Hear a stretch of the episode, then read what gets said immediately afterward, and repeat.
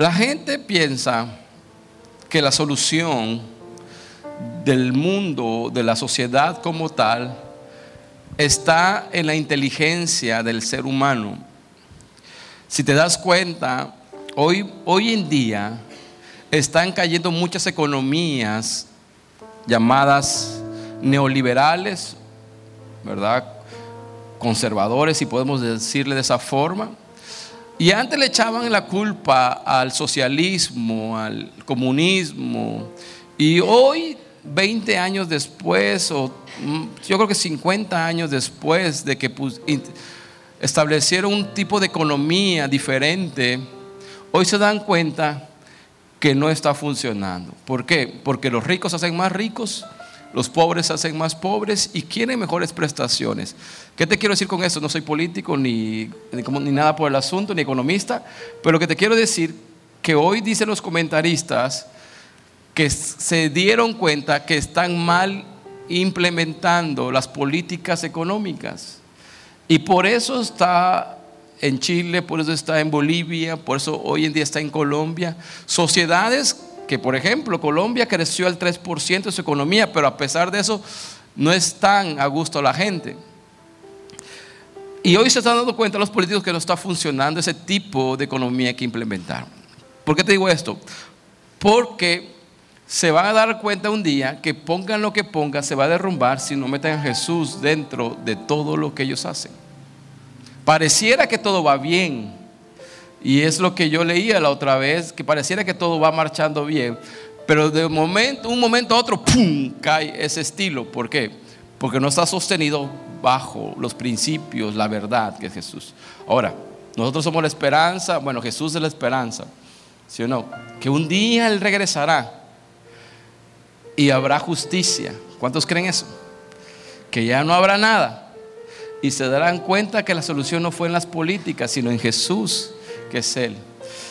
Yo estaba leyendo algo y de ahí voy a entrar al tema, no se preocupen, tengo tiempo. Digo yo.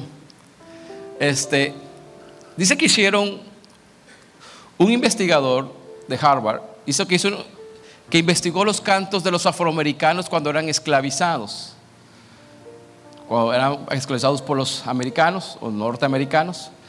Dice que él hizo análisis de los cantos de los afroamericanos en esa época y los cantos de los afroamericanos hablaban de túnicas, hablaban de ángeles, hablaban de cielo, hablaban, tenían muchas palabras del reino que ha de venir. Y él en el estudio decía que eso fue lo que los mantuvo vivos mientras la esclavitud porque creían en una justicia y en una esperanza que se iba a dar y que una vida mejor a través de qué? De la esperanza en Jesús. Posiblemente ellos en ese momento no vivían esa esperanza, no la estaban viendo en pero lo que los mantuvo vivos es tener una esperanza que un día eso se iba a ser una realidad en sus vidas. Ahora, eso no quiere decir que ellos no luchaban en el momento por su libertad y todo eso, no, al contrario, dice que eso ¿verdad? Podían darle las fuerzas para seguir luchando, pero seguir esperanzados que aunque no pasara en ese tiempo, había un final donde todo iba a ser justicia. Qué interesante. Que lo que los mantuvo vivos no fue algo de la tierra.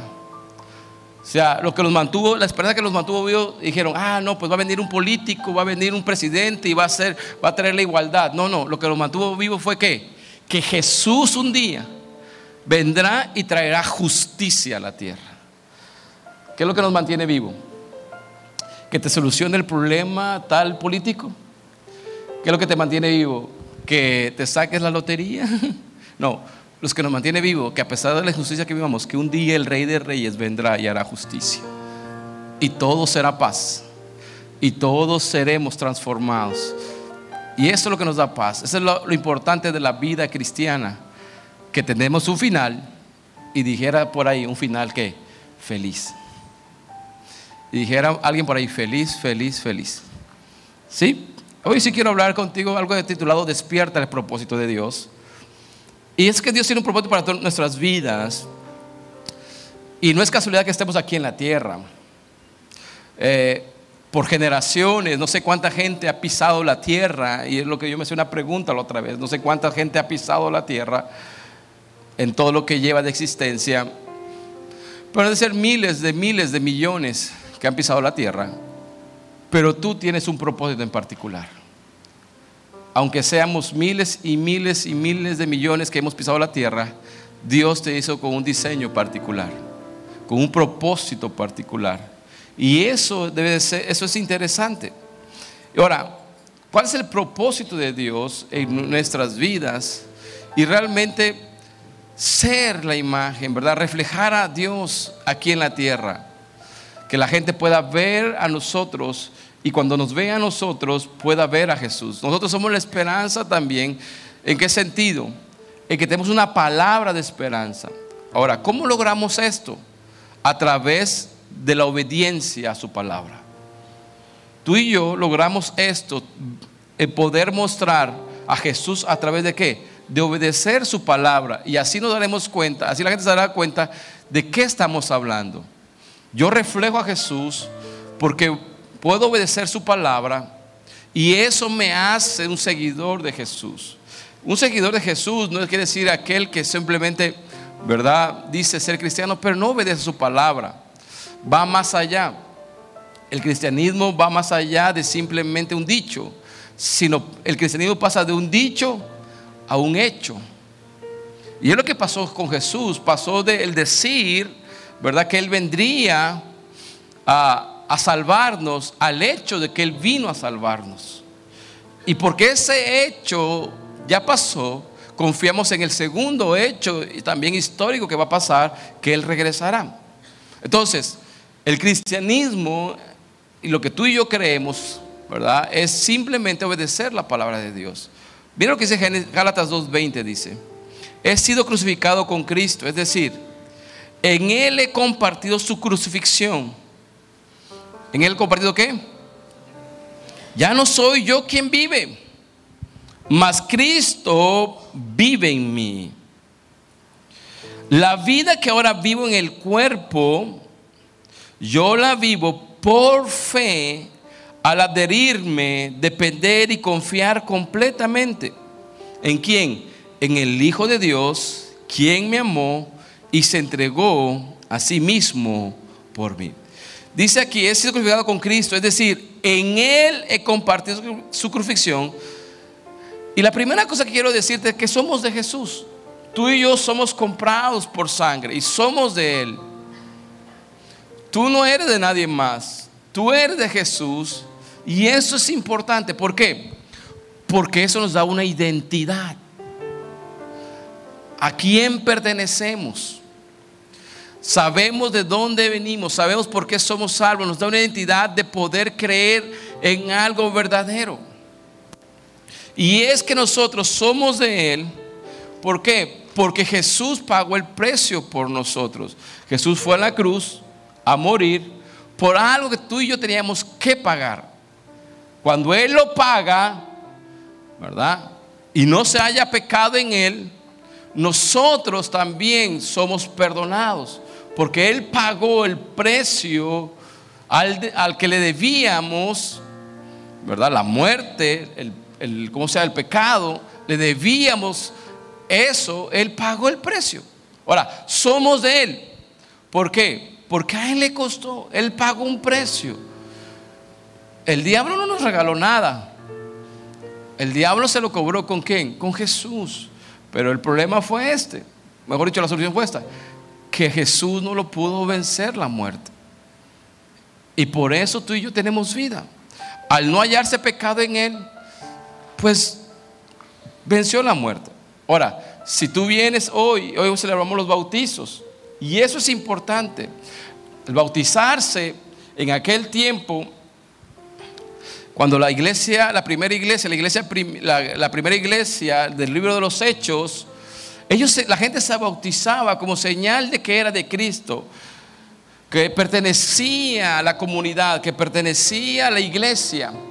Y eso hoy en día lo hacemos, lo celebramos junto con la cena del Señor, porque son de las cosas que Jesús dejó establecida hasta que Él venga. Y hay que hacerlo.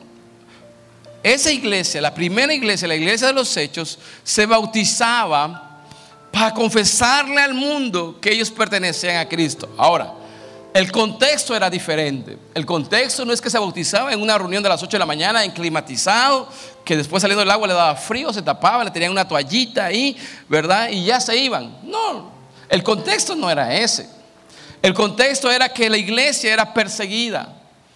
La iglesia no estaba en su lugar, sino la iglesia. Y cuando hablo de la iglesia, no hablo de un edificio, hablo, la iglesia somos tú y yo. La iglesia somos las personas. Acuérdense, la iglesia somos nosotros, la gente. Nosotros conformamos la iglesia. El edificio es el lugar donde se reúne quién? La iglesia. Ok, en ese tiempo la iglesia, que, las personas que creían en Cristo, eran perseguidas por su fe, por creer en Cristo. ¿Por qué? Porque Cristo dijo que Él era el rey. Y eso les movía a todas las sociedades de aquel día, a todos los poderes políticos, no les gustaba eso. Entonces ellos perseguían a la iglesia, pero aún, aún así cuando la perseguían, Dios hizo que la, que, la iglesia se multiplicara y el evangelio se multiplicara por todo el mundo. En ese, en ese tiempo conocido. Ahora, cuando las personas venían y aceptaban a Cristo, se bautizaban con el riesgo que si ellos eran atrapados, los mataban. Los asesinaban porque eran perseguidos. No, era, no estaba permitido como hoy en día la libre profesión de cualquier religión. ese tiempo no, ese tiempo estaba limitado y cualquier persona que se bautizaba realmente lo mataban si lo agarraban. Por eso era importante arriesgarse, decir, yo sí creo en Cristo. Y cuando lo hacían, lo hacían, no importa lo que decían ellos, no importa que yo me muera, no importa que me maten. ¿Verdad? No importa, prefiero ser obediente a Cristo, prefiero seguir sus pasos a ser un cobarde. Y hoy en día es diferente, hoy en día nadie nos persigue. A lo mejor si te hacen burla en tus trabajos, ¿y qué ya te va a bautizar? ¿Ven? ¿Qué? El agua va a quedar negra cuando pases por ahí. Posiblemente no hacen burla, ¿verdad? Te crees un santo. Bueno, ese tipo de persecución no se parece nada a la que sufrían los primeros cristianos, la primera iglesia. Aunque a lo mejor sí duele emocionalmente, porque a lo mejor lo que se burlan son tus amigos, tu familia. Pero vale la pena seguir a Cristo.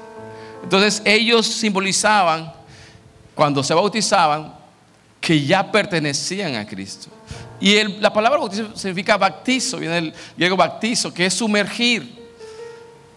Y eso es un simbolismo de la crucifixión de Jesús. Cuando tú bajas a las aguas, dice que mueres a ti y resucitas en quién? En Cristo. Mueres a tus deseos, mueres a lo que tú quieres. Y ahora qué? Resucitas en Cristo, hacer la voluntad de Cristo.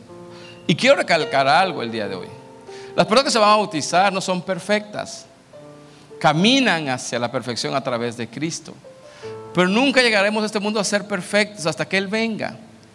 Pero, eh, pero no quiere decir con eso, ah, bueno, como nunca voy a llegar, pues no voy a cambiar. No, las personas que se bautizan, no decir, están en un proceso donde Dios sigue trabajando en sus vidas. Y por eso, ten paciencia. No le digas después del bautizo, mira, eso que te bautizaste sigues igual. El agua, eh, ¿cómo se llama? No es mágica, ¿verdad? Y ahora menos, que casi casi llega como color este abecado, cosa, chocabén. Pero no, no es mágica. El, agua, simplemente es agua y es una, una señal de tu fe. ¿A quién? A Cristo. Ahora, la la pasada dice, ya no soy yo quien vive y eso es importante. Eso que significa el bautizo también. Ya mis deseos pasan a segundo término. Ya no soy yo. La palabra yo es muy fuerte. La palabra yo suena un poco pretenciosa, orgullosa.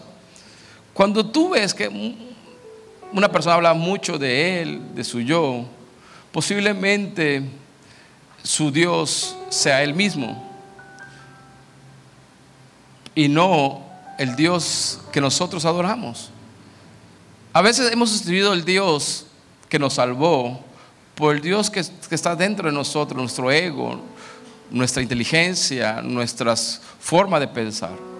Dice, dice la Biblia aquí, como he sido crucificado yo con Cristo, como ya he sido crucificado con Él y amo a Él, ya no vivo yo, sino ahora que Cristo vive en mí. Y eso es importante. Si ya no vives tú, ya no vive el yo, las cosas no son como tú piensas. Ahora, y te voy a decir una verdad, ni como yo pienso, sino como quien piensa, como Dios piensa. Ahora, ¿dónde están los pensamientos de Dios? En su palabra. Las cosas ya no son como tú piensas, ni como yo pienso, sino como piensa quién? Dios. Y los pensamientos de Dios, ¿dónde están?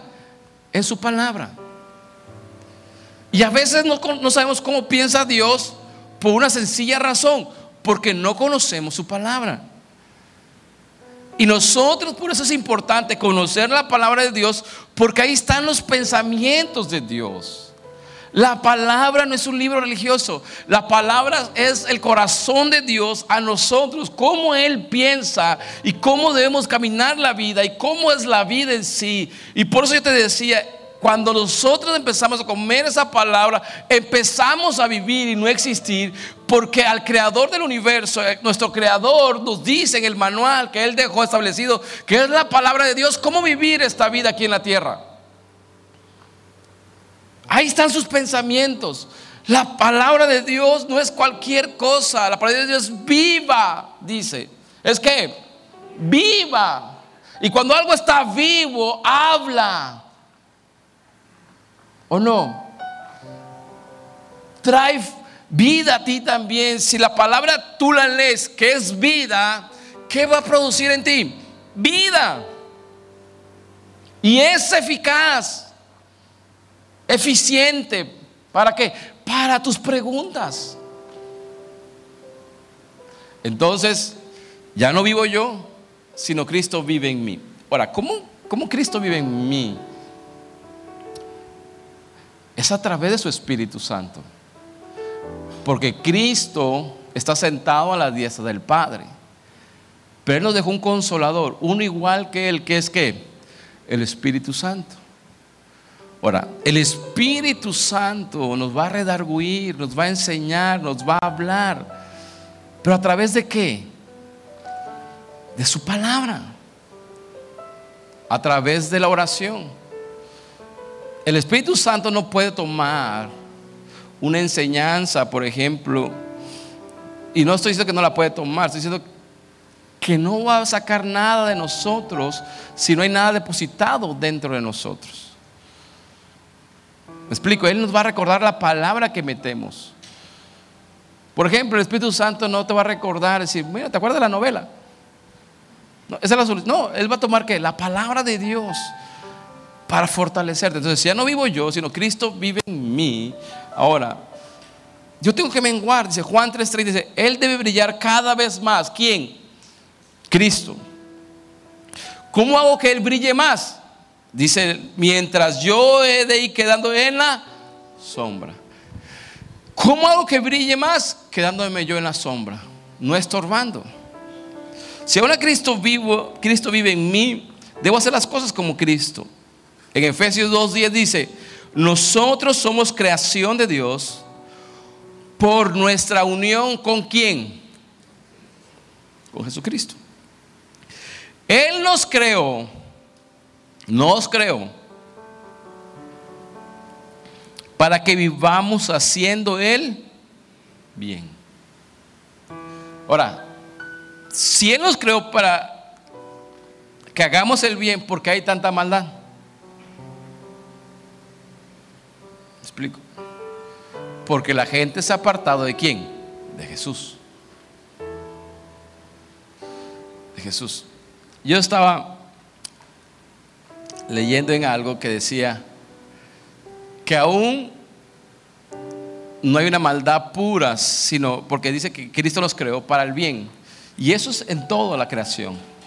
Toda la creación fue creada para el bien. Si me explico, aún para hacer maldad, la gente ocupa cosas buenas. Ejemplo. La inteligencia es buena o es mala? Viene de parte de Dios, ¿sí o no? Ahora, la inteligencia que Dios dejó que es buena, la gente la ocupa para qué? para maquinar qué? Cosas malas. O sea que en esencia Dios nos creó en todo nuestro ser en bondad. Pero como hemos quitado a Dios de un del camino, hacemos que las cosas buenas que Dios dejó en nuestro ser, en nuestra vida, la ocupemos para mal. ¿Sí me explico? La bondad está dentro de nosotros. Pero cuando no está Jesús, cuando no está Jesús dentro de nosotros, nosotros somos tentados a hacer qué? El mal. Y caemos, ¿por qué? Porque no está aquel que sostiene esa bondad. Ahora, dice, se nos creó para que íbamos haciendo el bien, lo cual Dios ya había planeado desde antes. Ahora, y por eso dice el pasaje, ahora vivo por qué? Por fe. Ahora vivo por fe.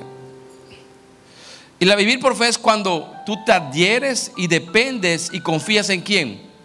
En Dios. Vivir por fe es adherirse, es depender y confiar en Dios. Ese es vivir por fe. Tú, ya, tú y yo ya no vivimos simple y sencillamente por nuestros sentidos naturales. Vivimos por qué? Por fe. Ahora, dice la Biblia que este el Evangelio es una locura ¿Para quiénes? Para los que no creen, ¿sí o no? Para los que no qué? Ahora, pero para nosotros no. Eso es para quienes no creen, pero para nosotros no. Para nosotros es una gran verdad. Vivir por fe es una gran verdad. De confiar en Dios, de confiar en su Hijo, en su resurrección y de confiar que Él un día va a regresar. Ahora, yo vivo en fe. ¿Y qué es vivir en fe? Adherirme a Él. ¿Y qué significa adherirse? Estar pegado a Jesús. También vivir por fe significa qué? Depender de Jesús. ¿Y qué significa depender? Estar subordinado por Jesús. Saber que Él es soberano de mi vida. Vivir por fe también significa qué? Confiar en Jesús. ¿Y qué significa confiar? Total dependencia de Él. Lealtad a Jesús. Eso es vivir por fe. Y hoy Hoy en día lo que menos hay es lealtad a Jesús. ¿En qué sentido? Como Jesús no responde a mis peticiones y a mis deseos, mejor ya no sigo a Jesús. Entonces no estás siendo leal a Jesús. No estás confiando. ¿Y lealtad significa qué? Confiar en Jesús. ¿Confiar en qué? En su plan. Confiar en su tiempo confiar en su forma de hacer las cosas, confiar en Él plenamente. Ahora, cuando las cosas no salen como yo pienso, en la forma que yo pienso, en el tiempo que yo pienso, digo, dejo de dejar a Jesús. Y eso no es ser leal. Estar con una persona siempre, simplemente en las buenas y no en las malas, eso no es ser leal. La lealtad dónde se prueba, cuando todo va bien. No, la lealtad se prueba cuando cuando a pesar que las cosas no van bien, sigues creyendo, sigues fiel a la palabra de esa persona. Entonces, la, vivir en fe significa que adherirse, pegarse a Jesús, depender de Jesús y ser leales a quién? A Jesús. A pesar de las cosas. La vida cristiana no se trata de cosas, la vida cristiana se trata de alguien que es Jesús. La fe se trata de adherirte, depender y confiar en quién? En Jesús. ¿Por qué? Porque Jesús es el único que realmente nos garantiza una vida eterna. Es el único. Nada te garantiza una eternidad. Esta semana, en estos días, Santier partió con, de, aquí de esa tierra, Nello, Nello, que fue servidora de nosotros aquí en la iglesia por mucho tiempo, ¿verdad? A, Antier fue que falleció. Y en esos momentos tú te das cuenta de que Jesús es el único puente hacia qué? hacia la eternidad. La muerte simplemente es un paso hacia el vivir la eternidad. Qué interesante. Nadie más te ofrece eso. Nadie más. Vivir una vida eterna. ¿Solamente quién? Jesús. Porque dice, el que conoce al Padre, el que me ha visto a mí, ¿ha visto a quién? Al Padre. Y Jesús dijo, yo soy el camino, la verdad y la que? La vida. Cuando Lázaro muere y las hermanas le están diciendo, es que si crees en mí resucitarás. Está hablando de qué? De resurrección. Es el único que nos garantiza que eternidad, vida eterna. Y es donde comprendemos que Jesús nos ama tanto. Ahora, dice uno de los grandes hombres de Dios de los años 1950, 70, no me acuerdo, eh, decía que él escribió su epitafio. Él se llamaba Modi, dice, D.L. Modi de Wild, quién sabe qué, pero no sé pronunciarlo muy bien, nada digo el final. Dice, cuando digan que yo estoy muerto, no le, no, los, no le creas a nadie. Estoy más vivo que nunca. Qué interesante. Cuando digan, cuando escuches que estoy muerto, no les creas, porque en ese momento estoy más vivo que, que nunca. El día que nos llame Dios a su presencia, ese día es el que va a estar más vivo que nunca porque estarás delante del Padre. Y eso es lo más importante, esa es nuestra esperanza. ¿Por qué? Porque Jesús se entregó. Y conmigo, Él se entregó para tener esa eternidad. Señores, hoy ha llegado el tiempo de creer en Jesucristo y que lo más importante que tenemos en esta vida es que Él. Hoy hemos pasado, el cristianismo se ha basado en comodidades. El cristianismo ha cambiado mucho en la forma de, verlo. Pero realmente el cristianismo puro es que en Él tenemos todo. ¿En Él qué? Tenemos todo. Cuando tú has puesto tu confianza en otra cosa y dejas de tenerla, por eso estás preocupado. Pero si tuvieras todo tu corazón en Él, pase lo que pase, estarás seguro de que confiar, seguir confiando en Él. Mira lo que dice Hebreos 9:28. También Cristo fue ofrecido en sacrificio una sola vez para quitar los pecados de muchos. Y aparecerá por segunda vez. ¿Por cuándo? Ya no para cargar con pecado de alguno, sino para traer salvación a quienes los... ¡Wow! Esperanza, y conmigo esperanza tú sabes que Él regresará. ¿Para qué? Para que se cumpla todo lo que Él ha dicho. Que ya no habrá más aflicción, ya no habrá más enfermedad, ya no habrá más dolor en esta tierra. Y en la segunda vez, ¿el qué? Regresará. Dice, ya no para cargar con pecado alguno, sino para traer qué? Salvación. ¿A quienes? No es para todos, sino para quienes los que están esperanzados en Él. Jesús se entregó para pagar nuestros pecados que ya están pagados. Ahora la segunda venida es para salvación y para que se cumpla todo lo que Él ha dicho. Pero si lo primero no podría pasar, lo segundo, que Él se dio. Él se entregó por nosotros. Y esa es nuestra fe. Tú que estás a bautizar y tú que estás aquí de hace tiempo, en lo que tú crees en Jesús, no es una religión es la vida misma. Créeme, Jesús es suficiente, Jesús es basta, Jesús es todo para nosotros. Por eso, aun cuando la gente, cuando la gente era perseguida, los cristianos eran perseguidos en ese tiempo, cuando eran echados a los leones, cuando esas historias que se cuentan de la iglesia primitiva, de la iglesia primera, y la gente era entregada y era muerta o era era matada por causa de Jesús. Dice que ellos morían con una paz y con un regocijo dentro de ellos. ¿Por qué? Porque Jesús era todo. Hoy en día tenemos que regresar a algo. Jesús es que suficiente. Jesús es todo para nosotros. No digo que no hay que trabajar, no hay que hacer las cosas, no. Que tú te sientas en tu corazón, decir, yo estoy completo en Jesús. Por muchas cosas que te falten en la tierra, estás completo en quién? En Jesús. Y hoy es un gran día. Hoy Dios nos recuerda algo, que Él murió por salvación, pero también resucitó para que tuviéramos vida eterna.